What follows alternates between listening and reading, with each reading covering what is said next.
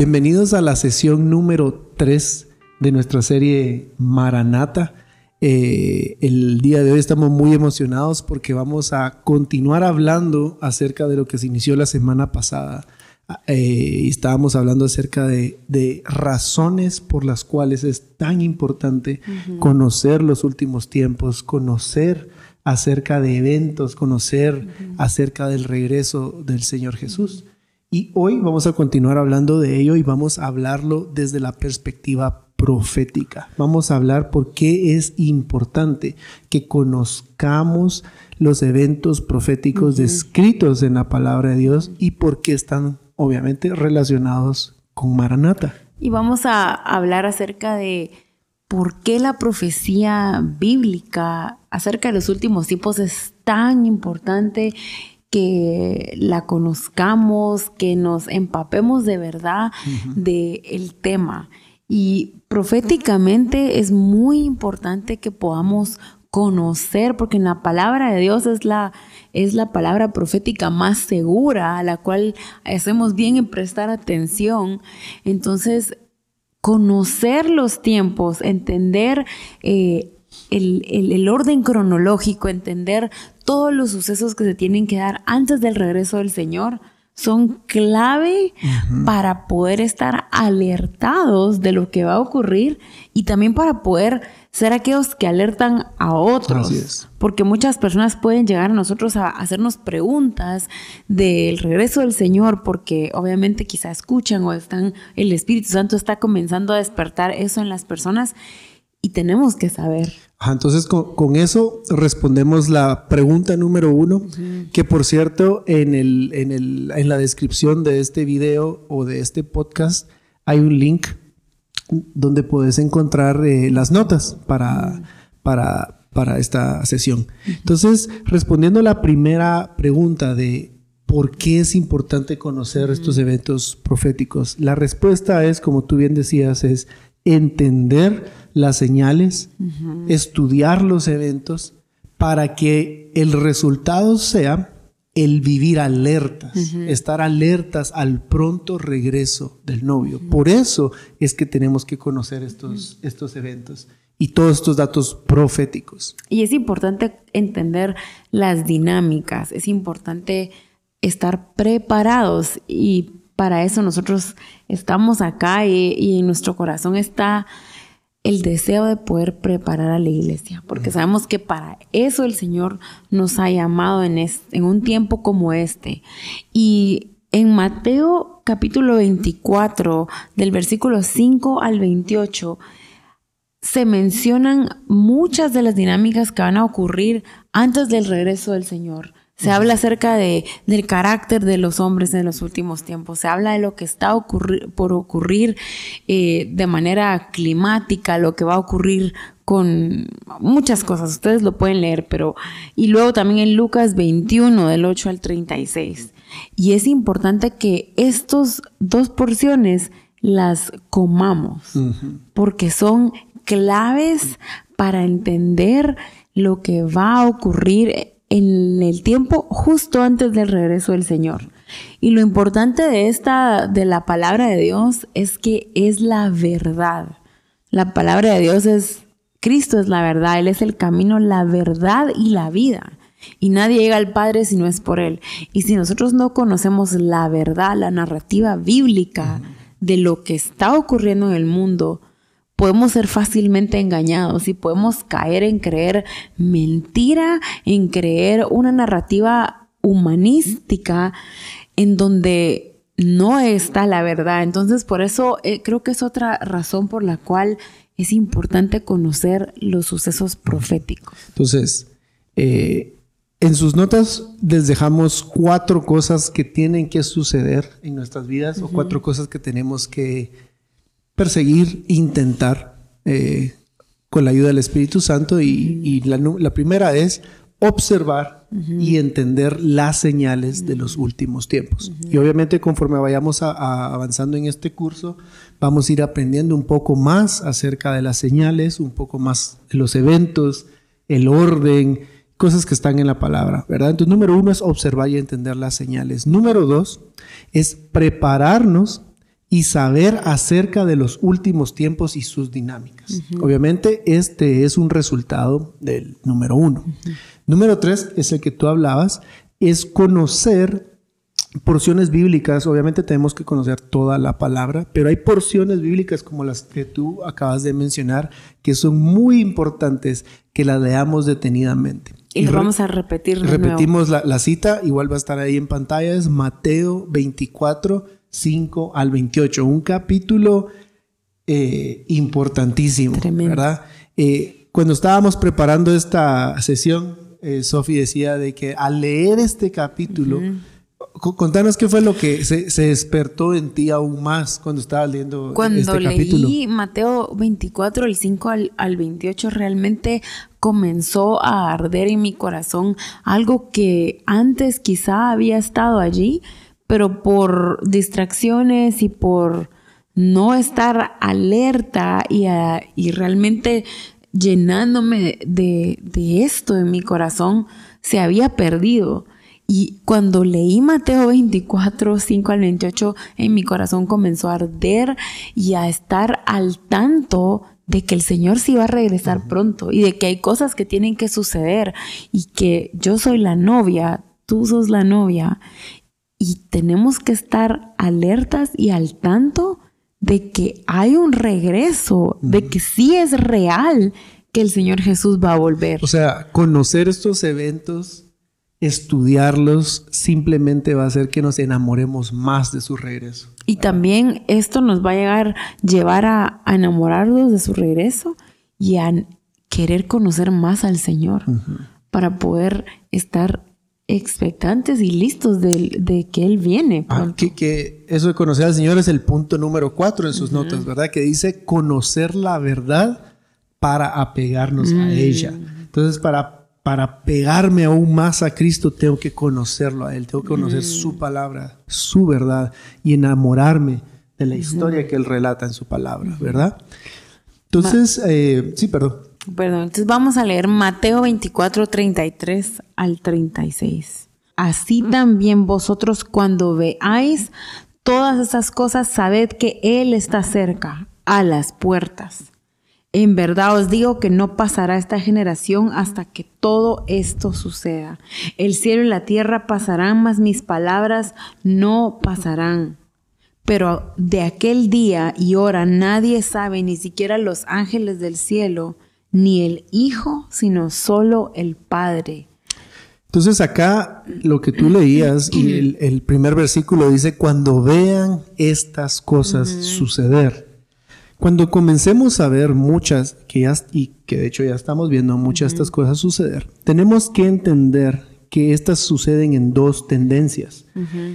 la, la, tendencia positiva y hay una tendencia negativa, así lo vamos a llamar para que se nos quede. La tendencia positiva de manera gráfica y bíblica es el trigo y la tendencia negativa va a ser la cizaña. Creo que todos conocemos que la palabra dice que el trigo y la cizaña van a crecer juntos. Y luego eh, al final pues cada uno tiene su propio destino. pero crecen juntos. Entonces, las tendencias positivas, que son las que también pueden ver en sus notas, son las que vamos a hablar en este momento, es el trigo que va a comenzar a, crecer como sucesos y eventos que han sido descritos proféticamente en la palabra de Dios. Entonces, ¿cuál tenemos de número uno? Las tendencias positivas en el ámbito espiritual es que va a comenzar a haber un gran avivamiento. Al momento de, que se den, de que comiencen a suceder los eventos antes del regreso del Señor, va a haber un gran avivamiento, lo cual es algo positivo, es algo hermoso. Y cuando hablamos de avivamiento, yo quiero que pensemos en arrepentimiento, que esa es la verdadera, el verdadero significado del avivamiento. No es ver Obviamente qué lindo ver eh, estadios llenos, eh, gente llena en las iglesias saltando, adorando al Señor. Eso es, eso, eso debe ser un fruto de arrepentimiento. Pero el arrepentimiento es el inicio y es el verdadero arrepentimiento, el verdadero avivamiento. Entonces va a comenzar a haber un gran avivamiento en la tierra. Y en, tenemos bastantes versículos eh, de base para esto. No los vamos a leer uno por uno porque se alargaría mucho este Eso lo episodio. pueden ver en sus notas. Pero en sus notas los pueden revisar, lo pueden buscar. Entonces, una de las primeras cosas que va a suceder, avivamiento. Número dos, que va de la mano con el avivamiento, pero como tú decías, inicia como arrepentimiento para que haya una gran cosecha de, almas, almas. que va a ser la, la segunda tendencia positiva que se va a incrementar en los últimos tiempos. También se va a dar una mentalidad de esposa, o sea, como hijos, como, como discípulos del Señor, se va a despertar en nuestro corazón ese entendimiento de que somos la novia de Cristo. Yo creo que eso lo, lo podemos ya ver. Yo creo con- que ya lo estamos viendo. Y yo me doy mucho, me doy cuenta con las canciones que cantamos, con las canciones que se componen. Se canta tanto acerca del novio. Se, tanta, se canta tanto acerca de que somos la esposa. Y es precisamente porque eh, eh, los versículos que tenemos en las notas, los pueden leer después, le dan esa, eh, nos dejan ver cómo en el último tiempo, la, la generación del último tiempo va a comprender aún más esto de que Él es el novio y que nosotros somos la novia. Otro que va, otro, otra tendencia que va a comenzar a, a incrementarse es que va a haber un movimiento de intercesión y adoración que se va a dar en el cuerpo de Cristo para fortalecer a la iglesia y que va a incrementar en, en esa permanencia del cuerpo de Cristo. Yo quiero centrarme un poquito y que hablemos un poquito de esto porque nosotros somos parte de esta generación y nosotros estamos viendo cómo se está levantando en diferentes lugares del mundo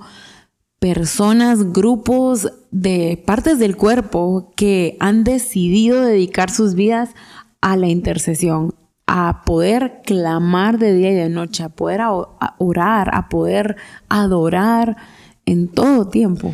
Y de, de todas las eh, tendencias positivas o trigo que tenemos acá, en la que más nos queremos enfocar, no es porque sea la más importante, sino que consideramos que es una de las que eh, ya estamos viendo, somos parte de. Entonces queremos leer la mayoría de estos versículos en esta sesión con ustedes para que vayamos entendiendo un poquito más esta tendencia que va que en, en este tiempo está incrementando, como tú decías, ese movimiento de adoración e intercesión. Cuando hablamos de adoración e intercesión tenemos que entender que no están separados. Y lo hablábamos en nuestra serie anterior de cuando estábamos estudiando arpa y copa, como la oración y la adoración no van desconectadas, van juntas. Adoramos con la palabra, usamos la palabra para orar y luego usamos nuestra oración como nuestro material para cantar y viceversa. Entonces, al final de cuentas, todo viene y está enraizado en la palabra de Dios.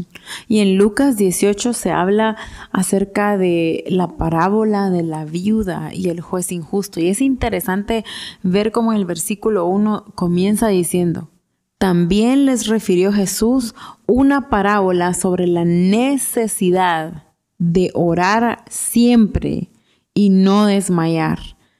Pueden leer toda la, la, parábola, pero habla de una viuda que constantemente iba con un juez que era injusto, que ni siquiera honraba a Dios.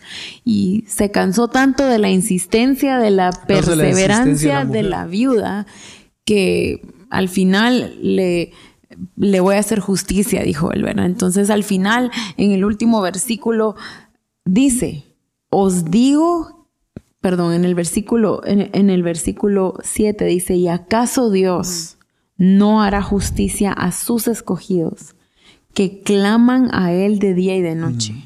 ¿Se tardará en responderles? Os digo que pronto les hará justicia, pero cuando venga el Hijo del Hombre, ¿hallará fe en la tierra? Y estamos viendo por qué relacionamos, por qué el Señor Jesús dijo que era había una necesidad de orar siempre y no desmayar. Y, y lo dice claramente día y noche. Ajá, y pero ¿por qué el Señor Jesús, el Señor Jesús hizo énfasis en muchos versículos acerca de estar alerta, acerca de permanecer firmes, uh -huh. acerca de, de, orar sin cesar, de por qué el Señor Jesús eh, hizo énfasis en esto? Y yo me pongo a pensar siempre, si Jesús tuvo la necesidad de orar porque Jesús tenía comunión con el Padre en cada momento. Él se alejaba, se apartaba. Siendo Él el Hijo de Dios, necesitaba permanecer con el Padre, ¿cuánto más nosotros necesitamos y más en el tiempo que se acerca, necesitamos ser fortalecidos por medio de la oración, por medio de la intercesión, por medio de la adoración, que como tú decías van juntas. Para poder permanecer de pie y estar firmes ante el regreso del Señor, porque al final dice, hallará fe en la tierra. La palabra de Dios dice que la fe viene por el oír, y el oír por la palabra de Dios. El movimiento de adoración e intercesión va a incrementar cada vez más, ya que es dado a la tierra, es dado a la novia para fortalecer al cuerpo de Cristo para la batalla espiritual tan grande que viene sobre la tierra. Esa batalla va a incrementar cada vez más. Ya estamos viendo. Ya lo estamos viendo. Y solo una iglesia fortalecida en la palabra poniéndole en acción a través de la adoración y la intercesión, van a poder mantenerse en pie. Porque como tú decías ahí, la pregunta es, ¿va a hallar fe? Mm. y es imposible de que hay un cuerpo. La novia no puede tener fe desconectada de la palabra. Es imposible. Y, si lo vemos también en, en Apocalipsis 5, versículo 8, Dice, cuando tomó el libro los cuatro seres vivientes y los veinticuatro ancianos se postraron delante del Cordero, cada uno tenía un arpa y copas de oro llenas de incienso, que son las oraciones de los santos. Vemos cómo la adoración y la intercesión en el trono están juntas. Y nosotros queremos imitar lo que está sucediendo en, el cielo, lo que está sucediendo frente al trono del Señor Jesús. El Señor por algo nos, nos exhortaba a la importancia de, velad, velad y orar, para que no entréis en tentación, velad y orar. Estar siempre firmes y fortalecidos en el Señor. Y como tú mencionabas, es importante este, e, esta tendencia de oración, intercesión y de adoración porque el fin es fortalecer a la iglesia. Así es. El, el resultado va a ser que haya una iglesia madura, que haya una iglesia llena de tanta palabra en su corazón. Que, se va a poder, perdón, que va a poder permanecer en pie ante ante todo lo que todo está lo que va a venir sobre el cuerpo de Cristo. Ante todas las tendencias negativas que vamos, a, ver en un momento. Pero antes de pasar a las tendencias negativas, queremos leer un par de versículos más, así que los vamos a poner en pantalla, pero los pueden leer eh, completos para tener un poco más de contexto. Eh, Isaías 25.9, o sea, podemos buscar Isaías 25.9 y vamos a leer solo este versículo, pero ustedes lean todo el contexto. Y siempre se habla del regreso del rey en el contexto de adoración, de cánticos, de, de levantar la palabra de Dios en recio y se mm. canta, se ora. Isaías 25:9 dice, y en aquel día se dirá, he aquí este es nuestro Dios a quien hemos esperado para que nos salvara. ¡Wow! Este es el Señor a quien hemos esperado. Regocijémonos y alegrémonos en su salvación. O sea, se habla de que de que en el título de, este capítulo habla de un cántico de alabanza por el favor de Dios. Y el, los, el cantar, el adorar. Cantando, adorando, regocijándose. En respuesta a la salvación. En respuesta a la salvación y, están hablando, y está hablando del regreso. en aquel día. En el día que Él regresa. Y si ustedes leen el contexto van a entender. Por eso les animamos a que no solo lean el versículo, sino, sino leamos, leámoslo completo. El capítulo completo. Uh, queremos leer otro. Isaías capítulo 30, versículo 18 al 19 repetimos, lean todo el contexto para tener una idea más clara de lo que se está diciendo acá. Dice, por tanto, el Señor espera para tener piedad de vosotros. Y por eso se levantará para tener compasión de vosotros, porque el Señor es un Dios de justicia. Cuán bienaventurados son todos los que en Él esperan. Y nosotros, al estar esperando el regreso del Señor, realmente no es estar esperando y estar con los brazos cruzados. la espera del Señor quiere decir estar esperando, Con pero regocijo. con regocijo, con cánticos, con velad y orad. Y esa es la espera que el Señor Adoración e quiere de nosotros, que estemos constantemente rindiéndonos ante Él, porque eso también va a requerir humildad del cuerpo de Cristo para Así poder es. orar, para poder adorar. Se necesita un corazón humilde que anhele adorar al Rey que viene pronto. Vamos a leer otro más, Isaías 42, 10. Isaías 42, 10 al 13. Cantad al Señor un cántico nuevo, Pero, eh, el, perdón, el título de ese fragmento es canto triunfal. Canto Triunfal.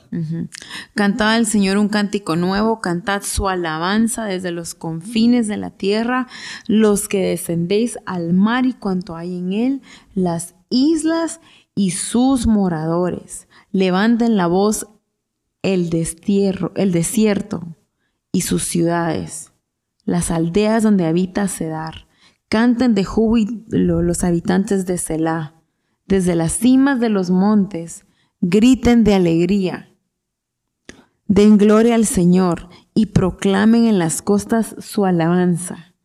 El Señor como guerrero saldrá, como hombre de guerra despertará su celo, gritará, sí, lanzará un grito de guerra contra sus enemigos, prevalecerá.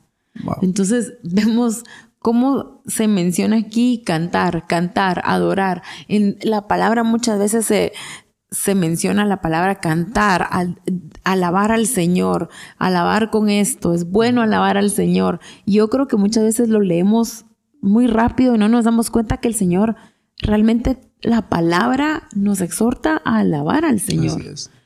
a adorarle todo el tiempo. Y Y esto... perdón, estos son cánticos de triunfo. Ah, Y el triunfo, Mm. ellos cantan de triunfo porque están, han entendido, bueno, cuando esto suceda, van a- los que estén en ese día van a entender que Él está regresando. Y el anhelo de que Él regrese nos lleva a cantar cánticos de triunfo, cánticos de gozo. ¿verdad? así es. Entonces, e- esta tendencia de adoración e de intercesión, que es un movimiento que cada vez va a crecer más, tenemos que estar bien atentos y meternos de lleno en ello. Cuando digo meternos de lleno en ello, no, no quiero decir que andemos buscando cuál es la canción más nueva, el álbum más nuevo que salió. No. Me refiero a que vivamos en la palabra de Dios. Porque lo que leías a- a- a- al inicio en Lucas 18, vaya fe. La fe no va a venir por escuchar un montón de canciones. La fe no va a venir por tener el último álbum, el último disco. La fe va a venir a- por el oír y el oír La viene por la palabra. Y por eso es importante que cantemos la palabra. Ajá. Por eso es tan crucial que podamos conocer la palabra de Dios, meterla en nuestro corazón, porque eso va a fortalecer nuestro espíritu, Así es. va a fortalecer nuestro hombre interior, vamos a sacar con nuestra boca la palabra porque va a abundar tanto en nuestro corazón la palabra. En Colosenses se habla de que tenemos que, que amonestarnos unos a otros con salmos, con himnos y con canciones espirituales. Entonces, pero si yo no tengo la palabra en mi corazón, de la abundancia de mi corazón va a, va a hablar la boca. Pero si en la abundancia de mi corazón no hay palabra, no puede salir la palabra de mi boca. Entonces, en este tiempo queremos de verdad hacer un énfasis en esto, en que, en que puedas, en donde estés, no tenés que estar eh, en un concierto ni nada. Queremos en tu cuarto, en tu casa, que puedas tener tiempos de adoración, tiempos de intercesión con la palabra, que puedas decirle al Señor lo que Él ya te dijo que le dijeras en su palabra, porque en su palabra está el material más hermoso de oración que puedes tener. Y si el Señor te ha dado el don de ministrar la alabanza, ministrar la adoración, que cuando entendas esto ya no te puedas parar a, a solo cantar sin tener la palabra de Dios en la mano. Que cada vez que vas a ministrar, que vas a, vas a cantar, la Biblia esté abierta porque la estamos leyendo y la estamos cantando. Y Yo creo que han- se- tenemos que entender que no podemos menospreciar la palabra en el momento de adoración, porque el Evangelio es el poder de Dios y su palabra es Cristo mismo. Y cuando nosotros cantamos la palabra, estamos realmente usando lo que el Señor obviamente Cristo, que es la palabra, y ese es el, el poder, el poder del Señor es el Evangelio, y eso es lo que es capaz de salvar alma, el, el que es capaz de transformar, de traer vida. Entonces cantemos la palabra porque Él es la palabra. Entonces, aparte del movimiento de intercesión, vamos a pasar a la quinta tendencia, que es que va a haber protección y provisión sobrenatural. El Señor va a traer provisión, va a traer eh, recursos, va a traer cuidado sobre su pueblo en los últimos tiempos, lo, cual es lindo de poder tener esa confianza y, esa esperanza que Él nos, nos, nos protege y es nuestro Padre. La número seis es una generación de mm. entendidos va a resplandecer. Es decir, va a haber mayor entendimiento, mayor revelación de la persona de Cristo sobre en la generación que mm. vea el regreso. Cosas que quizá antes habías leído y tal vez no entendías. Ahora es más fácil comprender. El Espíritu Santo en los últimos tiempos va a comenzar a derramar espíritu de sabiduría y revelación en el conocimiento de Él. O sea, de una manera increíble. Cosas que no habías podido ver antes, el Espíritu Santo comienza a revelar de una manera intensa porque Él quiere que sean abiertos los ojos de nuestro corazón y no andemos en ceguera espiritual más.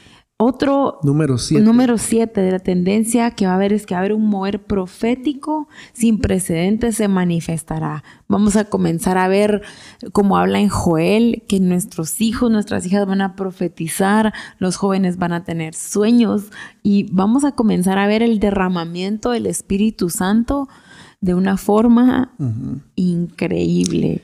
Número 8.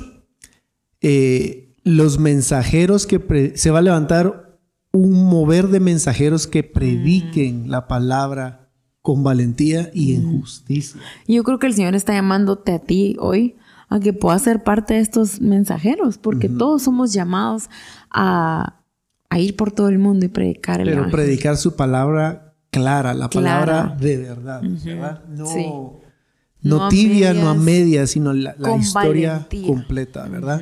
Y la última que tenemos acá, no quiere decir que estas sean las únicas tendencias positivas hoy trigo. Eh, la número, la última es la salvación de Israel. Y yo creo que también ya estamos viendo eso nosotros en nuestra, en nuestra, en nuestra, generación. Estamos viendo cómo cada vez hay más personas moviéndose, eh, enviando recursos, enviando misioneros al, Medio Oriente, ¿verdad? Eh, incluyendo obviamente Israel. Y, vemos cómo están creciendo casas de oración, ministerios, evangelismo. Y cada vez hay, hay más auge en esto, pero es porque es, bíblico, es profético, eh, está escrito en la palabra de Dios. Y ahí pues les dejamos a ustedes todos los versículos que tienen que ver con esto. Ahora en relación a las tendencias negativas, la cizaña. a medida que aumenta eh, el bien, a medida que, se incrementan los hijos de Dios, comienzan a, revelarse y comienzan a revelar al Padre. Al mismo tiempo hay un crecimiento de, lo negativo, de la cizaña, que como tú mencionabas en la parábola, van creciendo, juntos. Pero llega un momento en que se identifica cuál es trigo y cuál es cizaña. Al mismo tiempo que este movimiento de adoración e intercesión tan increíble y que tanto nos apasiona, al mismo tiempo que eso se está dando, la primer tendencia negativa está compitiendo o está creciendo al mismo tiempo y es que el espíritu del anticristo de negar a Dios, de negar a Jesús, va a aumentar. Y eso creo que podríamos tomar una sesión entera solo para hablar de eso, pero eh, ya lo podemos ver en todos lados. Eh, negar el nombre de Jesús está de moda, ¿verdad? Sí. Y la número dos es que va a haber una persecución sobre los hijos de Dios. Y eso hay tantas historias, hay tanto que podemos eh, hablar de esta persecución alrededor del mundo, en donde en lugares hay, no se puede predicar el Evangelio, sino hay que hacerlo a escondidas, donde no se puede hablar de Jesús. Veámoslo algo muy, muy a la vista en las escuelas, en ciertos países, no se les permite hablar libremente, no se les permite eh, hablar de Jesús, o se les quiere eh, instalar un sistema del mundo. Entonces vemos cómo ya estamos viendo esa persecución sobre los hijos de Dios, lugares donde, donde las personas mueren a causa del Evangelio, o sea, eso ya se está viendo y, va a aumentar. Y va a aumentar, cada vez más. En sus notas, como tendencia número tres, tenemos la gran apostasía.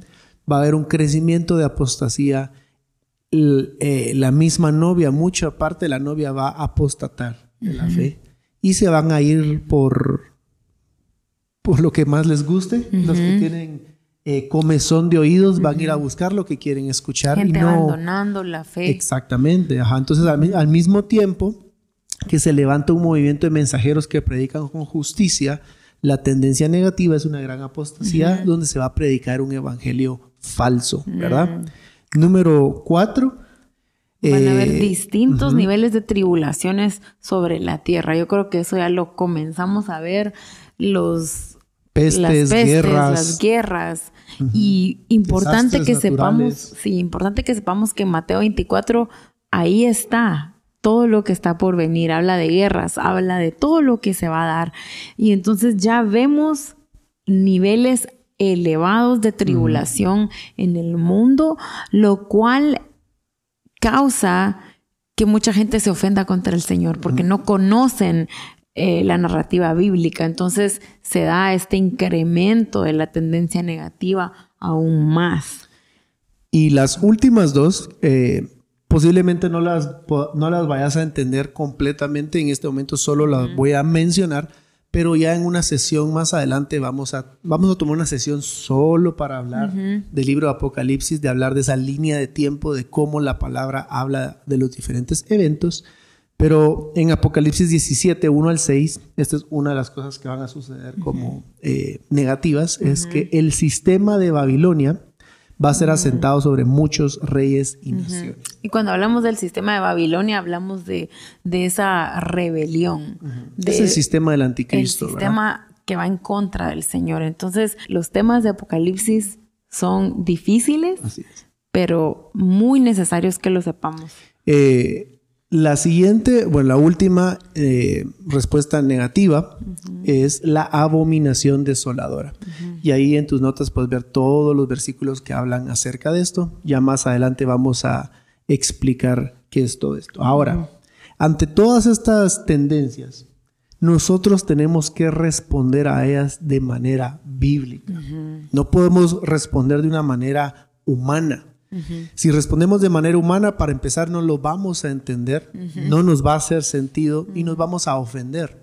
Tenemos que responder de manera bíblica, pero para responder de manera bíblica tenemos que crecer en el conocimiento de la palabra. Y por eso, segunda de Pedro 1, versículo 19, dice, tenemos también la palabra profética más segura a la cual hacéis bien en estar atentos como a una antorcha que alumbra en lugar oscuro, hasta que el día esclarece y el lucero de la mañana salga en vuestros corazones. Y, queremos terminar con este versículo, así que ¿por qué no, no lo volvés a leer todavía más despacio? Porque es, esto, esto es lo que necesitamos para poder responder ante estas tendencias, ya sean positivas o sean negativas, para responder de manera correcta, este es el este versículo. Este es el versículo que queremos dejar para que podamos usarlo para orar sobre nuestras vidas. Y dice, tenemos también la palabra profética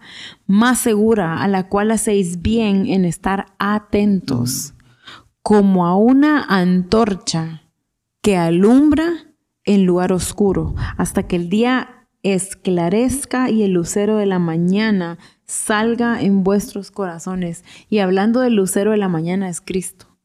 Y que salga en nuestros corazones, que Cristo more y habite por medio de la fe en nuestro corazón, como se habla y en también el anhelo de ver a ese lucero de la mañana. Y, y hablamos de que la palabra profética más segura es una antorcha que alumbra la luz verdadera que alumbra el momento de oscuridad que podamos estar atravesando o que se pueda dar en los últimos tiempos o en tu vida es la palabra de Dios. Esa es la luz verdadera que alumbra. Cual, no hay ni cualquier otra luz es falsa, pero la luz verdadera que funciona como una antorcha que alumbra un lugar oscuro es Cristo mismo, es la palabra de Dios. Y por eso hoy te queremos animar a que te apegues a la palabra, que no te soltes de la palabra de Dios en medio de todo lo que está por venir, porque la palabra es la verdad. Así es. Entonces, el ir poco a poco conociendo estos temas, eh, dejar que el Espíritu Santo nos vaya enseñando todo esto, el, tener ese deseo de conocer esta palabra profética, los eventos, todo lo que va a suceder, hace que comencemos a caminar de una manera diferente, comenzamos a ser más maduros en nuestro mm. entendimiento de la palabra y, una iglesia madura anhela el regreso del novio. Entonces, la próxima semana, en la siguiente sesión, vamos a hablar específicamente del despertar de la iglesia madura. Mm. Pero no podíamos hablar de la iglesia madura si primero no entendemos por qué es que no entendemos la importancia pastoral, la importancia evangelística, la importancia profética de conocer los últimos tiempos, de conocer y saber más acerca de Maranata. Hay una urgencia, hay una urgencia en los tiempos que estamos viviendo de conocer estos temas. No es algo tomarlo a la ligera, sino realmente hoy estamos hablando este mensaje con urgencia para poder estar alertas y para poder permanecer en su palabra. Vamos a terminar orando. Señor, gracias Padre porque tu palabra, Señor Jesús, hacemos bien en estar atentos a ella, Señor. Padre, tu palabra es esa antorcha que alumbra y hoy te pedimos, Señor, que alumbres las áreas de nuestro corazón, Señor, que están en oscuridad, las áreas, Señor Jesús, que necesitamos que tú alumbres como esa antorcha, Señor. Padre, te pedimos que nos des sabiduría, que podamos adquirir sabiduría, que podamos estar atentos a tu voz, que es tu palabra, Señor, que podamos estar alertas y poder ser parte del trigo, Señor. No queremos ser cizaña, Señor, queremos ser trigo que permanece firme, Señor, ante todo lo que está por venir para poder estar de pie y que cuando tú regreses, Señor, el Hijo del Hombre regrese, haya fe en, nuestro, en nuestra vida, Señor. Hoy queremos permanecer en ti y queremos decirte, Señor, Maranata, anhelamos tu regreso, anhelamos tu venida y anhelamos estar listos, Señor, con nuestras lámparas llenas de aceite, con nuestras lámparas llenas, Señor, de la palabra de Dios. Así que gracias, Jesús, por alumbrarnos, gracias por traer la luz verdadera que eres tú, Cristo, a nuestro corazón. Oramos para que esta, esta urgencia, Señor, sea despertada en cada casa, en cada familia, Señor, que juntos podamos proclamar tus bondades y anhelar tu regreso, Señor. Amén. Amén. Nos miramos en la próxima sesión de la otra semana. Que Dios te bendiga.